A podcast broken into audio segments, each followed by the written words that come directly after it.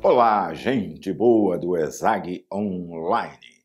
Estou aqui mais uma vez para batermos um papinho né, sobre interpretação de textos. Hoje, na UTI número 1. Repito, UTI número 1. Eu, Sérgio Souza, vou acompanhar você nesta trilha, nesta viagem. Vamos viajar, né? Oh, tristeza, me desculpe, estou de malas prontas. Hoje a poesia vem ao meu encontro, vamos viajar. Olha que bonito, né? Pois é, essa, essa é uma letra de música né, de Paulo César Pinheiro, que compôs um poema lindíssimo chamado Viagem aos 14 anos de idade e que virou uma música que é cheio, evidentemente, de figuras, né, de linguagem, de variação linguística, né? Olha que maravilha, ó, oh, tristeza, me desculpe, ele conversa com a tristeza, né? Então ele dá vida à tristeza, personifica exatamente essa tristeza, né? Hoje a poesia vem ao meu encontro. Olha, em vez de falar hoje eu estou inspirado, não, a poesia vem ao meu encontro, né? Olha que bonita a construção poética, né? Que pode ser uma construção uh, metafórica, uma construção uh, metonímica até, né? Uh, dizer que a poesia vem ao seu encontro, personificando, melhor dizendo, esta mesma poesia. Olha que maravilha, né? Uh, a poesia viagem, né? Procura aí, você vai encontrar aí nas redes sociais, né? né? naquela rede social de vídeos, etc. Viagem, né? Paulo César Pinheiro. Muito bem, tá lá. Funções da linguagem. Quais são as funções da linguagem que nós conhecemos? A função referencial, a função emotiva, apelativa, fática, poética e, e, e metalinguística. Muito bem, ora, as funções da linguagem, aquelas funções da linguagem, aquelas funções da linguagem vão exatamente a precisar destas estruturas né, de figuras de avaliação linguística, de figuras de linguagem, para come começar a fazer a comunicação, né, para termos uma comunicação. Então, veja bem, a função referencial calca exatamente na terceira pessoa do discurso. Né? É uma referência, a referencialidade. Né? É, é, bom lembrar, por falar da função referencial da linguagem, aquela história, por exemplo, da fofoca, né? aquela brincadeirinha, é um tanto chata, mas que vale como uh, alerta para a gente não esquecer exatamente o que vem a ser a função referencial da linguagem. Né? Vamos mudar o assunto que o assunto chegou. É, vamos mudar o assunto que o assunto chegou. É exatamente o seguinte: é dele que eu estou falando. Então, eu, primeira pessoa, tu, segunda pessoa, falamos da terceira pessoa. Qual é a referência do assunto? A referência do assunto é a terceira pessoa. Né? Então, se nós fôssemos falar, por exemplo, né, uh, que a chuva acabou por molhar toda a plantação de soja, exatamente nós temos aí uma terceira pessoa, né? Qual é a terceira pessoa? A plantação de soja. Ou a chuva. Né? A chuva, estou me referindo a alguma coisa, aí depende de um contexto para que nós uh, possamos entender exatamente qual é a referencialidade. Mas tomando por referencialidade, por exemplo, a plantação de soja, eu estou falando da plantação de soja, que estava seca e que a chuva acabou por molhá-la toda. Então, exatamente a terceira pessoa é a plantação de soja. Ótimo. Função referencial, aquilo que tem algo por referência, por isso mesmo. Função emotiva, calcada na primeira pessoa do discurso, né? na emoção né? Do eu lírico. Né? Enterrem o meu corpo na floresta dos homens esquecida, à sombra de uma cruz e escrevam nela. Foi poeta, sonhou e amou na vida. Diria exatamente Manuel Antônio Álvares de Azevedo, poeta romântico né?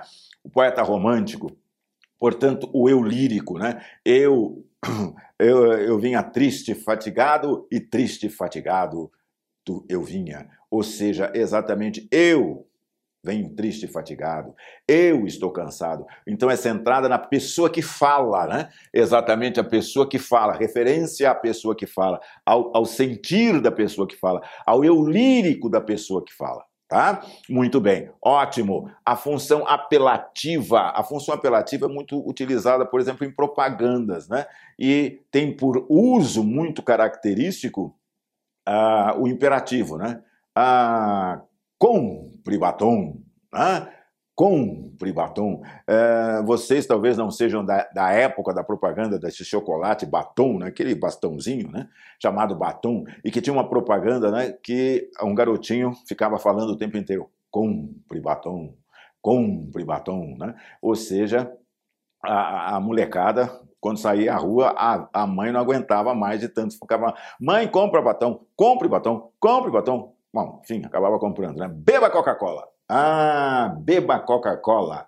Beba Coca-Cola. Vamos, vamos cobrar esse merchan aqui, hein? Ah, exatamente, beba Coca-Cola. Olha o imperativo, beba Coca-Cola. Então, exatamente a função apelativa, né? Apelativa que busca em algum lugar e chamar a sua atenção para algo, né?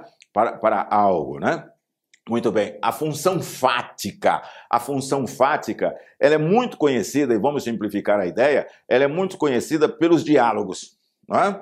Ou seja, é a interpelação, o interlocutor a conversar. Né? Muito bem, ótimo. Uh, uma conversa, essa que eu estou tendo com você aqui, Você aí do outro lado está a me responder, obviamente que eu estou ouvindo você a me responder. Então, exata, você não respondeu, hein, Cecília? Ah, exatamente, eu estou conversando com você, há um diálogo, né?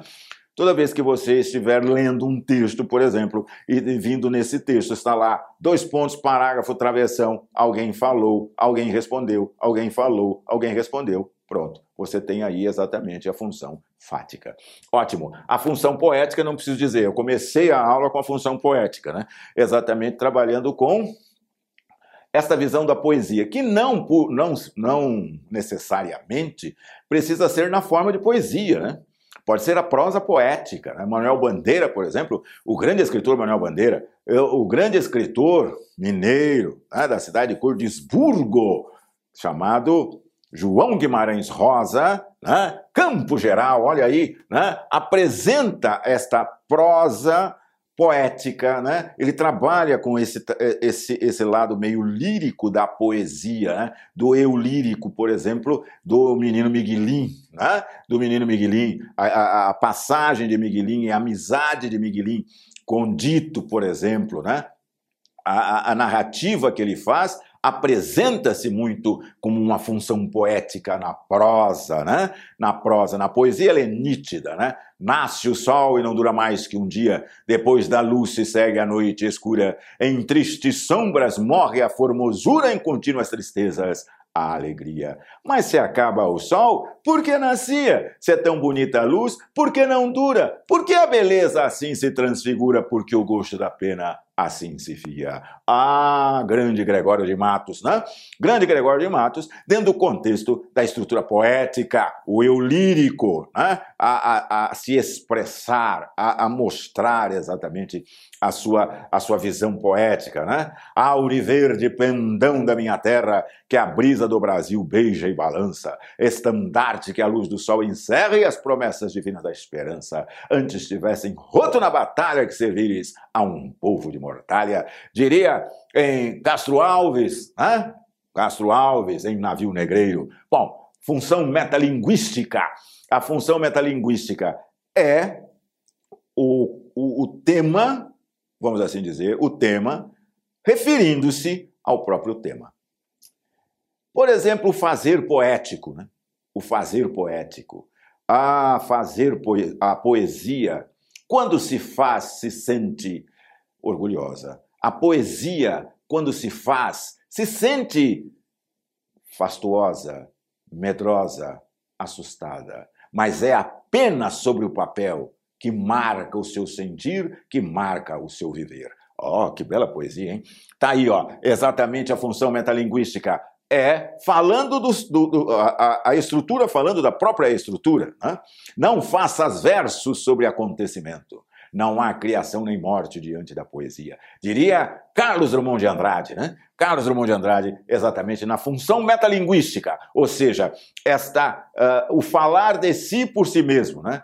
Ah, o poeta é um fingidor. Finge tão completamente que chega a fingir que é dor, a dor que deveras sentes. Grande Fernando Pessoa, né, em autopsicografia, ao dizer exatamente que o poeta é um fingidor. Ele é o poeta. Então ele é o fingidor. Então, falar de si, falar, o poeta falando de si mesmo, o poeta falando da própria poesia, a poesia falando de si mesmo, isto é metalinguagem, a função metalinguística, a famosa função metalinguística. Então, Recordando, funções da linguagem: referencial, emotiva, apelativa, fática, poética e metalinguística.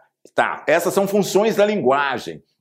Tá? Que nós vamos lançar mão, que você lança mão certamente na hora de montar a sua redação, que você lança mão certamente na hora da sua comunicação, tá? na hora que você vai escrever lá, por exemplo, um bilhetinho para o crush, tá?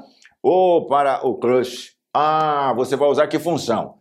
Ah, não sei. Você pode usar a função referencial? Talvez não seja muito boa a função referencial. Né? Como, por exemplo, amor é fogo que arde sem se ver, é ferida que dói e não se sente. Quem é que arde sem se ver, que é uma figura que dói e não se sente, que é uma figura que dói e não sente? Né? O amor, ele o amor. Ah, bom, então ele o amor, função referencial, não é a pessoa amada. Uhum. Olha aí, se você utilizou esse soneto do Camões, lindíssimo por sinal, para tentar convencer o crush, você errou. Porque você está se referindo ao amor e não à pessoa amada, e não ao ser amado. Agora, se você usou o de Vinícius de Moraes, né? De tudo ao meu amor serei atento antes, com tal zelo e sempre tanto, que mesmo em face do maior encanto dele se encante mais meu pensamento. Olha que lindo, não é mesmo? Ah, de tudo ao meu amor, aí sim. Aí você está dizendo que você ama. Então você está usando da função emotiva, junto com a função poética, para dizer para o crush que você está apaixonado, apaixonada, exatamente por ele, por ela, exatamente nesse contexto. Aprendeu essa? Olha, fica a dica, hein? Ó, não vai utilizar errado, que vai que a pessoa entenda, né? Entende lá de, de literatura, vai dizer, olha, esse daí não é o melhor, não, tá? O melhor é aquele outro, aí vai ficar chato. Fala a verdade, hein? Nossa Senhora. Então tá lá, ó, função emotiva, o eu, ah? Função poética, que eu já utilizei a função poética para dizer exatamente uh, desta emotividade. Né? Não que a poesia seja pura e simplesmente só emoção, não, poesia não é só emoção, mas, evidentemente, a função poética se alia muito à função emotiva. Né? Quem nunca aí, quem nunca, fala para mim, Lucão, quem nunca um dia não escreveu um versinho para aquele crush? Para aquele crush. Né? Eu vou falando no masculino, mas né, para aqueles, né? Pronto, crush. Né? Pois é, eu vou perguntar aqui para o meu assistente: você já escreveu algum poema para o crush? Não, não escreveu poema para nenhuma crush, ele não escreveu. Mas agora ele aprendeu, ele vai escrever, tá bom? Muito bem, ótimo. Ah, então você vai utilizar-se exatamente de todas essas funções para poder exatamente mandar a sua mensagem enviar a sua mensagem na fática, no diálogo, né? na apelativa, né? quando se você for um publicitário, por exemplo, você vai trabalhar. Aí você vai usar destas figuras, tá? destas variações linguísticas. Você tem ali e agora aqui as variações linguísticas. Variação linguística. A língua é um ser vivo. A língua, ela, a língua que eu estou dizendo, o idioma, né? Ele é um, um ser vivo ele evidentemente vai se desenvolver, ele evidentemente vai crescer, ele evidentemente vai variar. Ué, o Brasil, por exemplo, um país de dimensão continental, obviamente se fala português no sentido geral, mas existem regionalismos, né? Quem já visitou, por exemplo, o Rio Grande do Sul, né? bate, mas bate devagar, não é mesmo? Ah, ora, veja bem, lá no Rio Grande do Sul, guri, baguri, né? ou seja, guri, menino. Né? Se você viaja para o Nordeste, e aí, bichinho? É, né? O bichinho, menininho, né? Minas Gerais, né? Menininho, garotinho, né? Ou seja, exatamente vai, vai mudando. É a mesma coisa, né? É a mesma coisa, né? Ah, de você encontrar o, humano em São Paulo, o cara no Rio de Janeiro, né? ou seja, ah, o meu querido no Rio de Janeiro, oh, meu querido! Ah, no Rio de Janeiro é muito comum isso, né? Oh, meu querido, meu querido, o cara nem conhece o outro, mas é meu querido. Muito bem. Então, diatópica é a variação linguística, né? Que vai, evidentemente, com as suas visões regionais, né? No Rio Grande do Sul, você vai lá comprar um cacetinho, né? Vai comprar um cacetinho, que é o pão. Né? No Rio de Janeiro, você compra uma média, que é o pão. O pão francês, tá? Cacetinho, pão francês, né? A média. São Paulo é pão francês, né? A média pão francês que não é francês, diga-se de passagem. Não sei por que recebe o nome de pão francês a social, né, a diastática, situacional, né, aquela visão situacional. Então, a sua comunicação, segundo a, a, a, sua situação. Você não vai, evidentemente, fazer uma, uma entrevista de emprego abrindo a porta falando: e aí, cara, beleza, mano? E aí, cara, beleza, mano? Você não vai ser admitido nunca, né? Então, você já vai chegar dizendo: como vai, senhor? Tudo bem? Ah, como tem passado? Não é mesmo?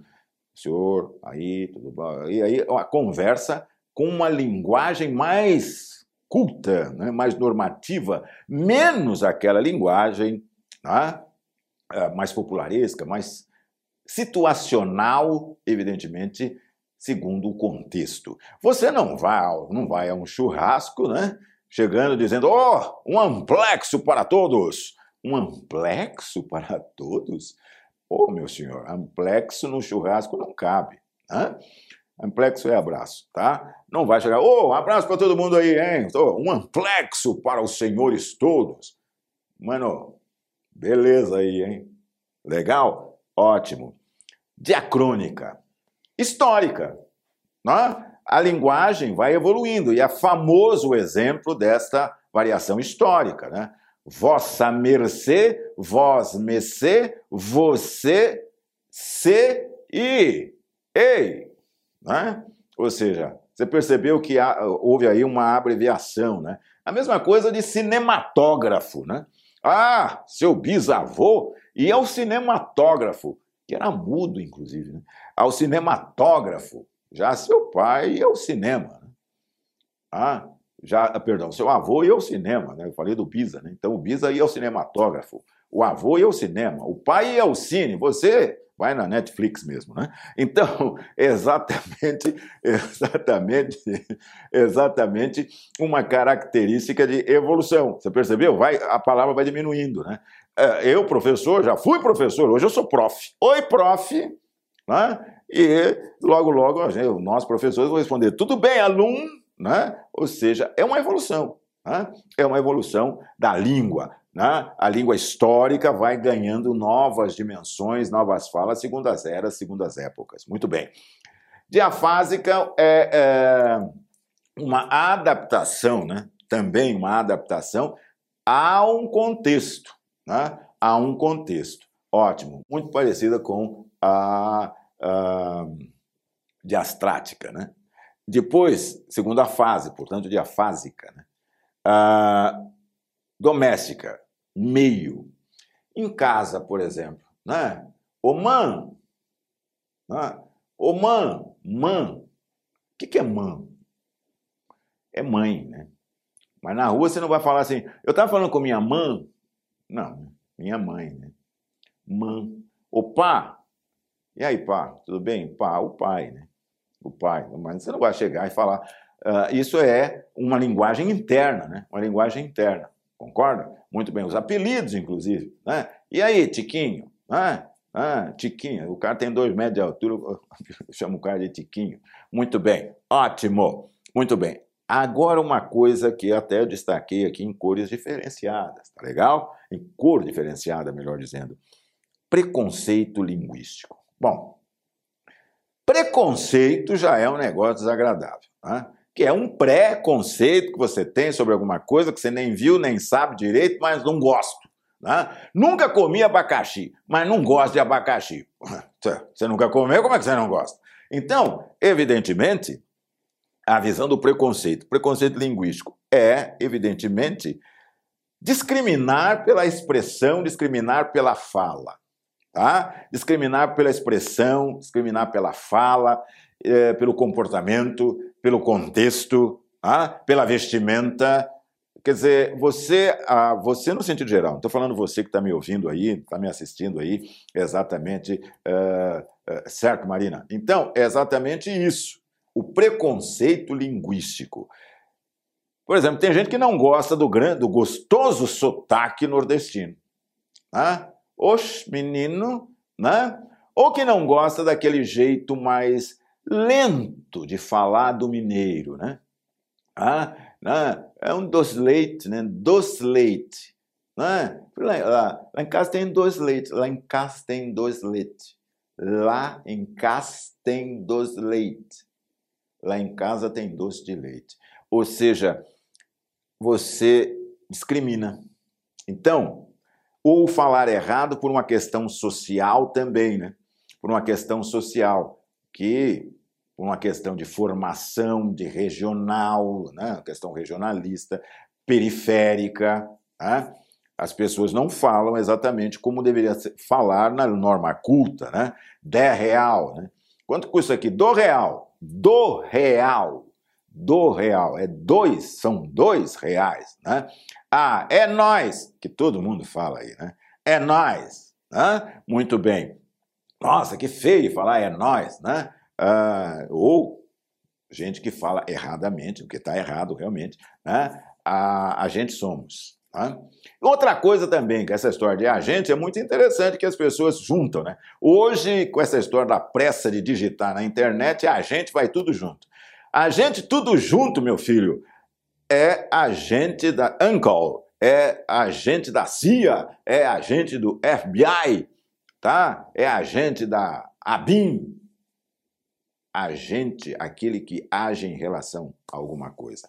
Agora, nós, agente, separado.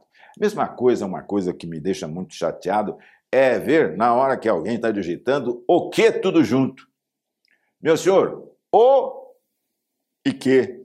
Né? Na moral, na moral, na moral vai tudo junto. É na moral. Da hora. É da e hora. Percebe? Muito bem. Tá. Você percebeu o que é preconceito linguístico? Eu estou mostrando para você, exercendo o preconceito para você entender isso daí. Existe a liberdade expressiva? Existe a liberdade expressiva. Existe a, a vontade de se comunicar? Existe a vontade de se comunicar. Norma culta, tudo isso que eu falei, está errado. Na norma culta, tudo isso está errado. E tem coisa que, na verdade, a, a, não é que seja preconceito, não é que eu estou exercendo preconceito, estou mostrando preconceito, mas a, exatamente acaba por causar certa, certo desconforto auditivo, né? quando exatamente você ouve na moral, tudo junto, né? que é na moral, ou ler, né? então desconforto visual aí, exatamente né? o que se torna uma sinestesia, ah, te peguei, hein? exatamente, exatamente porque tem aqui uh, na moral tudo junto, porque a gente tudo junto. Tá legal? Fica melhor a comunicação? Fica. Sem preconceito linguístico, sem brigas regionais. É porque o caipira fala errado. Ah, tá, tu, tá surto! Hehe, nós, tá surto! Tá surto! Tá solto. É uma questão regional. É a linguagem caipira. Até a expressão caipira é uma expressão um tanto quanto desagradável também, né? Interiorana, vamos assim dizer, né? né? interiorana. Muito bem, ótimo, ótimo. Também nós temos aí, né, a, dentro dessa visão uh, de astrática, vamos assim dizer, os chamados guetos né, e as visões profissionais, né, as de, astrática, né, essa visão social, que é exatamente dos, dos grupos, chamei de guetos, os grupos. Né? Por exemplo, cada grupo tem a sua linguagem, né? o irado, por exemplo, do surfista, né? shape, né? Oh, shape tá legal, do skatista, né? O skatista gosta muito de usar essa expressão. Salve o pessoal aí do rap, do funk, né? Ah, salve, muito bem.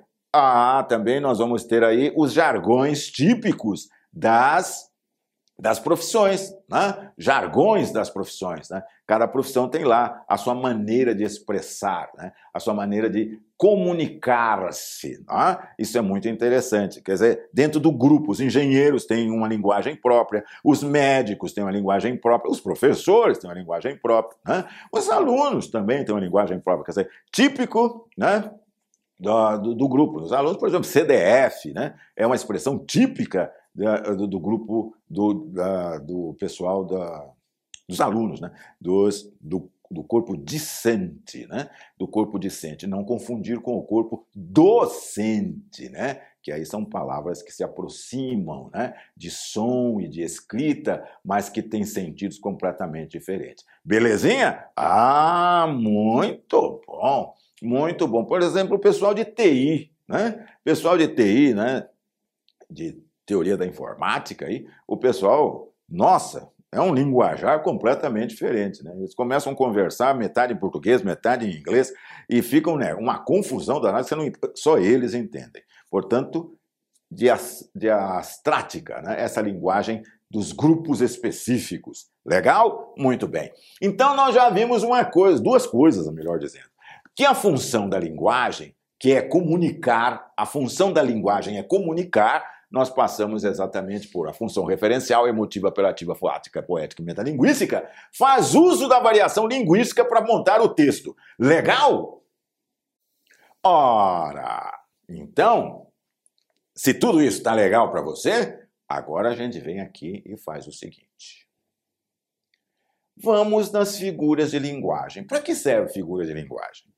Para que serve figura de linguagem? Ah, professor, figura de linguagem serve para me dar dor de cabeça, porque eu não consigo decorar isso, eu não consigo entender esse negócio. Como você não consegue entender, neném? Você usa. É, você usa bastante, viu? Pode ter certeza que você usa bastante.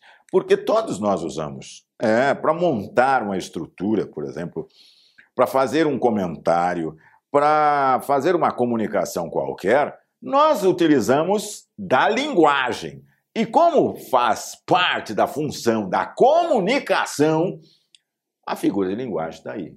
Então, dentro da referencialidade, emotividade, apelação, fática, uh, poética e linguística, nós vamos utilizar das variações todas para poder nos comunicar e incrementar o texto com as funções, com as figuras de linguagem. Legal? Ah, neném. Você viu como é legal? Você viu como o escrever é bastante interessante, né? Você senta e não, e não pensa nada disso. Você pensa no assunto, né? E aí você começa a escrever. E, de repente, como diria um velho amigo meu, de repentemente, né, você evidentemente já estará utilizando de toda essa estrutura para fazer a sua comunicação. Independente, isso aí vai direto, né? Na hora que você parar para pensar, você fala: nossa, eu usei uma figura de palavra, eu usei uma figura de harmonia aqui e eu nem tinha percebido. É, deixa isso para nós, os analistas, que nós vamos achar para você exatamente o que foi que você empregou no texto. Isso você faz quando você monta a sua redação. Isso você faz quando você escreve para alguém. Isso você faz quando, se você gosta de escrever, você vai lá. Né? E escreve. Porque quem gosta de escrever, senta e escreve, não é? sem perceber isso daí. Mais tarde, na hora que você mesmo né, for ler o texto, né, ah, depois daquele famoso teste da gaveta, né, os escritores costumam fazer muito o teste da gaveta, ou seja, pega o texto, escreve o texto. Na hora que você acaba de escrever o texto, você olha e fala assim: putz, eu sou um gênio, né? Olha o que eu escrevi aqui. Você se acha melhor do que Carlos Drummond de Andrade. Fala a verdade. Depois você guarda na gaveta ali, um mês depois você vai lá e pega o texto, você olha e fala: não, o texto é bom mesmo, hein? muito bom, mas o Drummond ainda é Drummond. É, pois é, é a hora que você analisa o texto. Então nós, analistas, pegamos e achamos tudo isso que você colocou no texto, tá? Vai lá, Palavras. Figuras de linguagem. Ai, as famosas figuras de linguagem. Figuras de linguagem, figuras de palavras. Palavras, metáfora, né? Por exemplo, a comparação na ideia, né?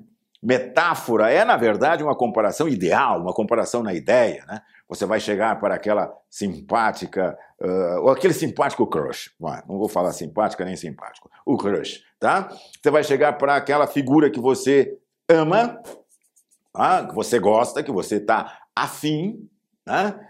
Muita gente fica afins, eu não sei por que tanto fim, né? mas está afim, exatamente, você chega lá e diz: Você é uma rosa. Aquele galante rapaz, né? Chega para aquela simpática moçoila e diz para ela: Você é uma rosa. Quando ele diz você é uma rosa, ele quis dizer o quê? Que ela está plantada e tem que regar o pé dela? Não! Ele quis dizer que ela é meiga, cheirosa, bonita, sedosa, pele sedosa, né? Como uma pétala de rosa. Nossa, tão poético demais, né? Ah, uma pétala de rosa. Ah, muito bem, ótimo. Mas essa comparação é ideal, porque moça é moça e rosa é rosa. Concorda comigo? Rosa é rosa, moça é moça. Ah? O ser amado é o ser amado e a planta é a planta. Pronto. Ah? Mas você fez uma comparação ideal, né? você misturou as duas coisas, né? a sedução né, da, da, que a rosa exerce né, sobre o sentimento, né, para expressar o sentimento que você tem por alguém. Hum, hoje eu faço casamento, você vai ver. Muito bem, ótimo, tá lá, metáfora. Simile. Simile, a comparação. A simile é a comparação de alguma coisa. Né? Aquela mesma moçoila, né, que o rapaz está apaixonadérrimo, né? Então o que, é que ele faz? ele vai, ele chega para ela e fala: Você é como uma rosa. Peraí. Você percebeu que na metáfora eu disse você é uma rosa? Eu não usei termo comparativo. Eu fui direto. Ou seja, uma comparação ideal. Né? Eu metaforizei a ideia. Na simile, que a palavra vai dar origem a similar, por exemplo, se ela é um. Se você é como uma rosa, significa que ela está realmente plantada e vai ter que regar o pé dela. Legal? Vai ter que regar o pé dela. Então ela virou planta e vai desabrochar bela e formosa na primavera. Peraí, você vai, você vai namorar a rosa? Você não sabe a diferença entre a moça e a rosa? Convida a roseira para ir cinema, ao cinema, que você vai perceber exatamente a, a grande diferença. Ah, então na símile ou comparação, nós temos normalmente um termo comparativo. O como é o mais comum. Beleza? Beleza. Catacrese, metonímia, perífrase, sinestesia. Catacrese, não é? Alguém aí já foi abraçado pelo braço da cadeira? Hum, o braço da cadeira. Nomes que a gente não tem jeito, né? a gente vai ter que usar, porque não tem outro, né? Você embarcou no ônibus, embarcou no avião das 14 horas. Espera aí, embarcou, barco, avião voa, barco navega. O inverso não vai dar certo, né? Navio voando vai ser meio, meio esquisito. Então, é exatamente o que, que vai acontecer? Nós não temos um termo específico, né? Ah, ninguém viu a, a mesa cruzar as pernas. Né? A perna da mesa. Hum, já pensou se a mesa, na hora do jantar, a mesa. Ai, tô cansada. E cruza as pernas. Pronto, cai tudo no chão. Perna de mesa. Beleza? Metonímia assim, é a parte pelo todo, né? Vamos trabalhar uma metade pelo todo. Muito comum no exemplo, né? Você já viu, você já leu Amado? Sim, você já leu Amado? É, estou falando, estou perguntando se você já leu obras de Jorge Amado. Aham. Mas ao invés de eu falar obras do Jorge Amado, eu digo, você já leu Amado? Muito bem, ou seja, a parte pelo todo, uma metade. Né? Ah, a perífrase, né, que, ah, vamos utilizar o apelido, né? Ah, Nero, o imperador romano, o apelido. Né? Ah, Calígula, o Facínora, é uma, um, um, determinado apelido que se dá a alguém. Muito bem. E a sinestesia, que eu já trabalhei aqui, né? Falei com você. É o sentir, né? É o sentir, né? Vozes veladas, veludosas vozes, volúpias de violões vivas, vãs vulcanizadas. Né? Este som, como se fosse o som do vento, né? a bater exatamente nesse, nessa, nessa batida do violão. Né? Ou ó formas alvas, claras, cristalinas de luares, de neblinas, incenso dos turíbulos das aras. Perceba aí essa sinestesia visual, né? essa claridade que é a sinestesia visual, né? de ambos de João da Cruz de Souza, violões que choram, e antífona de João da Cruz de Souza. Muito bem, ótimo. E aí você tem de som e harmonia, mais uma vez, né? a literação e a assonância. Ora, a associação de aliteração, que é exatamente a repetição né, de vogais, de consoantes, perdão, a literação, repetição de consoantes, né, você terá lá a, a, a sonância, que é a repetição de vogal, a conjunção de aliteração e assonância ajudam a montar exatamente a sinestesia. Ah, é interessante, né? vai montar a sinestesia. Então, aliterações e, as, e assonâncias vão juntar e elas podem ajudar a formar a sinestesia, o sentir, né? O sentir. Então, sinestesia visual, auditiva, né? tátil, né? tátil, sentir o calor, o calor né? Uh, do sentimento, o calor deste amor profundo, né? Ora, amor, calor do amor Amor é uma palavra, é um sentimento. Quer dizer, como é que você vai sentir esse calor? Isso é uma sinestesia junto com outras figuras. É, pode ser uma metáfora, né? comparação ideal. Muito bem, ótimo, depende de como a pessoa trabalha. Outra é onomatopeia, né? Os sons né? repetitivos, sons da natureza, né? Como cair da água da cachoeira. Quem já foi à cachoeira aí? Quem já foi à cachoeira, levanta a mão. Ótimo. Você não, que você nunca foi à cachoeira. Então, é exatamente o que vai acontecer. Vai acontecer exatamente o seguinte, ó. Né? Ou, já viu o barulho que o porco faz? Né? O porco... O porco faz... Mesmo? Nhoque, nhoque, nhoque. Hum, não sei. Mas soa para a gente este som. Né? Onomatopeia. Hum, muito bem. Figura de sintaxe, anáfora. Anáfora, famosa anáfora, que todo mundo conhece essa anáfora, hein? Ah, uma anáfora famosa, é a repetição no início de cada verso, né? Ou no meio da, do, do, seu texto, é a repetição né? De, de uma palavra constantemente. Famosíssimo, amor é fogo que arde sem se ver é ferida que dói e não se sente, é um contentamento descontente, é dor que desatina sem doer, é um não querer mais que bem querer. Percebeu? Esse é constantemente forma uma anáfora, né? Ah, esperando, esperando, esperando o esperando um filho, para esperar também. Exatamente a palavra esperando de Pedro Pedreiro, de Chico Buarque de Holanda. Legal? Muito bom. Ótimo, ótimo, né? Pleonasmo, a repetição. Aí nós temos o pleonasmo vicioso, né? Tradicionalíssimo, conhecidíssimo, né? Entrar para dentro, sair para fora, subir para cima, descer para baixo, né? Ah, ah, vi com os olhos. Ah, é um ditado bastante popular. Eu vi com estes olhos que a terra há de comer. Ora, meu senhor, você só pode ver com esses olhos, você não vai ver com outros olhos. Né? Isso é um pleonasmo bastante vicioso. Né? Ou, uh, e o pleonasmo normal, né, que é a repetição uh, literária, que é a repetição literária desse, desse fato, né, exatamente, né, a, a, a, não é a repetição que eu estou querendo dizer, é exatamente a reafirmação, né, né é reafirmar, né, pisei com, com os pés, né, pisei com os pés o caminho da certeza. Tá? Pisei com os pés, você pode pisar com os pés. Tá? Muito bem, como só posso ver com os olhos. Muito bem, ótimo. Polissíndeto e assíndeto. Polissíndeto e assíndeto. Você aí há de se lembrar das famosas conjunções, né? conjunções coordenativas, conjunções coordenadas. Né? principalmente as aditivas, né?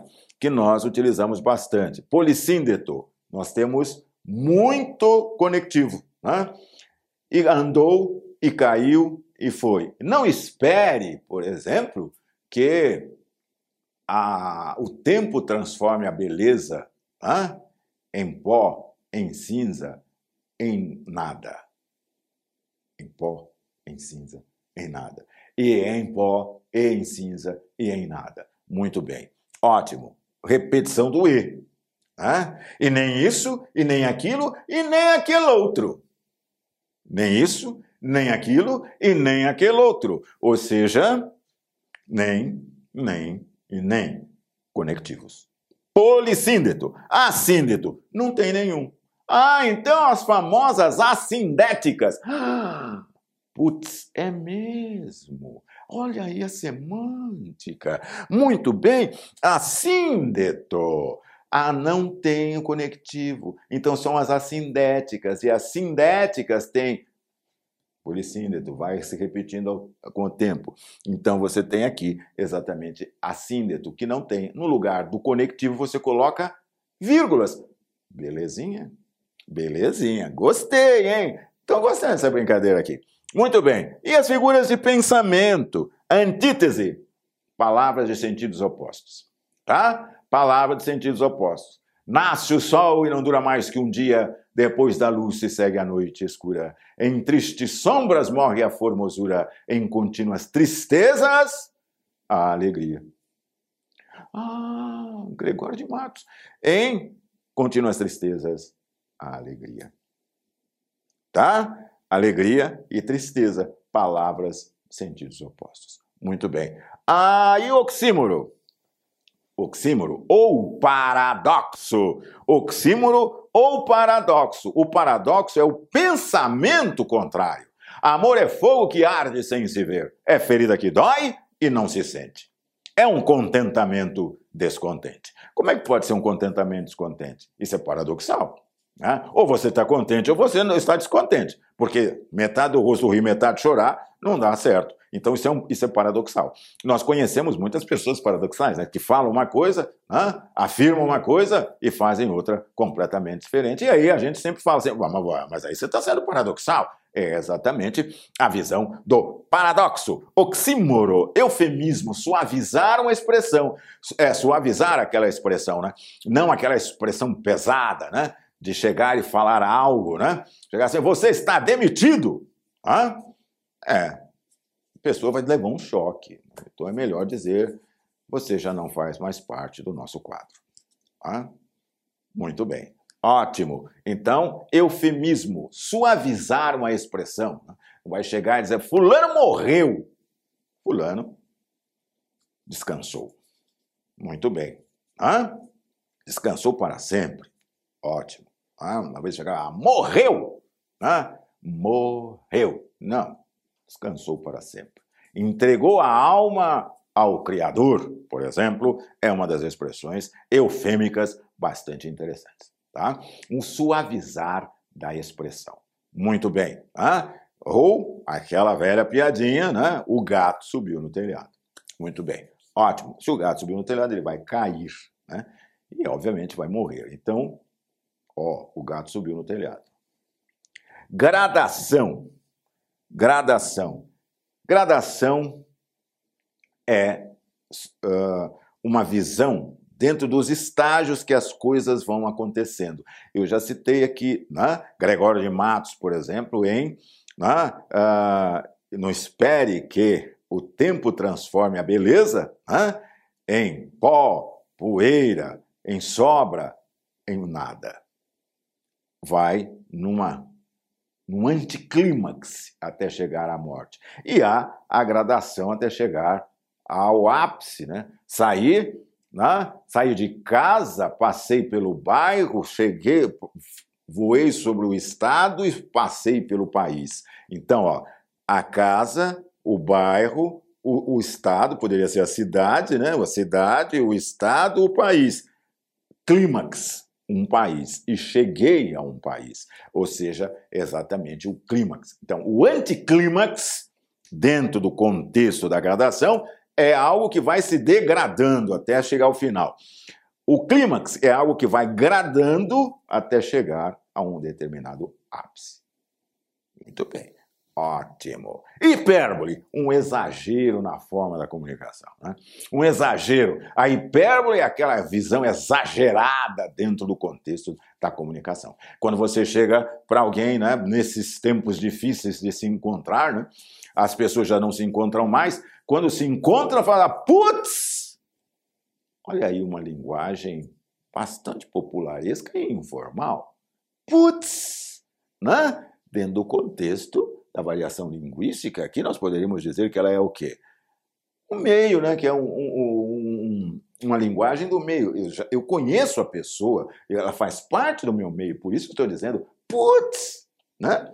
Então, você encontra o cara e diz, putz! Há mil anos eu não te vejo. Mil anos? Seu amigo é um Matusalém? Mil anos! Ah? Ou seja, um exagero, né? Um exagero. Né? Ou aquelas expressões também que ah, não tem uma para definir. Né? Então a gente extrapola, exagera exatamente para poder chegar àquele ponto uh, do que a gente tem que dizer. Né? Você chega em casa né, depois né, de várias coisas, andar, né? fazer compras, por exemplo, né? ou ter viajado, sei lá, algum tempo, né? chega em casa chutando a porta e aí grita: Mãe, estou morto de fome. Morto ou morta? De fome. Morto não come. Morto não fala. Mas não tem uma expressão para dizer o quanto você está com, com fome, né? Então você exagera, né? Estou morto já. Ah, morto de sede, morto de fome. Né? Ah, são expressões nitidamente exageradas. Legal? Beleza. Tá aí. A UTI número 1 um de interpretação de textos passou pelas funções da linguagem, tá? Funções da linguagem. A referencial, emotiva, apelativa, fática, poética, metalinguística, tá? E aí você tem a variação linguística ah, toda variação linguística, cuidado com preconceito linguístico. O Enem adora fazer perguntas sobre preconceito linguístico, tá? Essa parte da matéria, o Enem adora fazer essa, essa pergunta sobre essa, essa característica aqui. Exatamente por quê? Porque o Enem é nacional, é um exame nacional, então ele passa por todas essas variações, inclusive pelo preconceito, tá? Inclusive pelo preconceito. Então você tem lá depois de passar pelas funções, a figura, as figuras de linguagem, de palavra, som ou harmonia, sintaxe e pensamento. Beleza? Isso tudo forma a comunicação. E a comunicação é o que eu estou fazendo com você aqui, utilizando-me de toda essa estrutura para comunicar. Eu como emissor, você como receptor e a matéria é a mensagem. Legal? Você que me acompanhou até aqui, um abraço. Ah, como diria o grande Fernando Pessoa, onde está o mistério das coisas? Um abraço.